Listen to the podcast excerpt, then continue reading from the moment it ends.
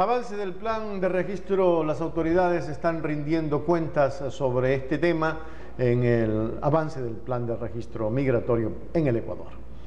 La Comisión de Relaciones Internacionales avanzó en el seguimiento del plan de registro migratorio de las personas extranjeras que se encuentran en el país y el plan de regularización extraordinario a favor de los ciudadanos venezolanos y su grupo familiar mediante el otorgamiento de la visa de residencia temporal de sección para ciudadanos venezolanos. Para el efecto escuchó la información de Andrés Naranjo, director de Servicios Migratorios del Ministerio del Interior.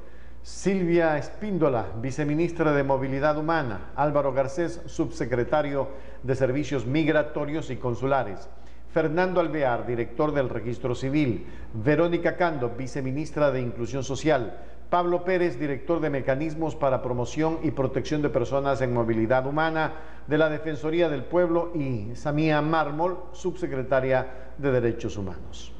Andrés Naranjo informó que el registro migratorio inició el 1 de septiembre de 2022 y que hasta la fecha 59.517 personas han completado este proceso que tiene como finalidad generar un mecanismo de visado y está compuesto por cuatro etapas.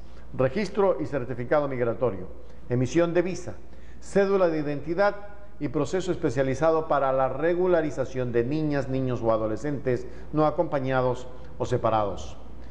Verónica Cando precisó que el procedimiento para niñas, niños y adolescentes no acompañados y separados no tiene costo. Lo único que se costeará será la cedulación, mismo que contará con apoyo de organismos internacionales. Por otro lado, Pablo Pérez explicó que la Defensoría del Pueblo no tiene un rol específico en este proceso, pero se encarga de garantizar a todos los habitantes sus derechos. En esta misma línea, Samia Mármol ratificó el compromiso de la Secretaría de Derechos Humanos para trabajar de forma coordinada con los casos que podrían derivarse de las carteras de estados encargadas en este proceso. A criterio de las autoridades, el programa beneficiará tanto a las personas en situación de movilidad como a las comunidades que las acogen, dado que facilitará la inclusión y promoverá la reactivación económica del país.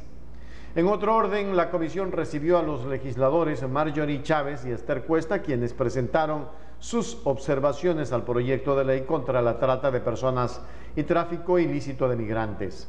Marjorie Chávez explicó que su propuesta contribuye al desarrollo de una norma coherente, orientada a brindar protección, asistencia, atención y apoyo en la judicialización tanto a las víctimas como posibles víctimas del tráfico ilícito de migrantes.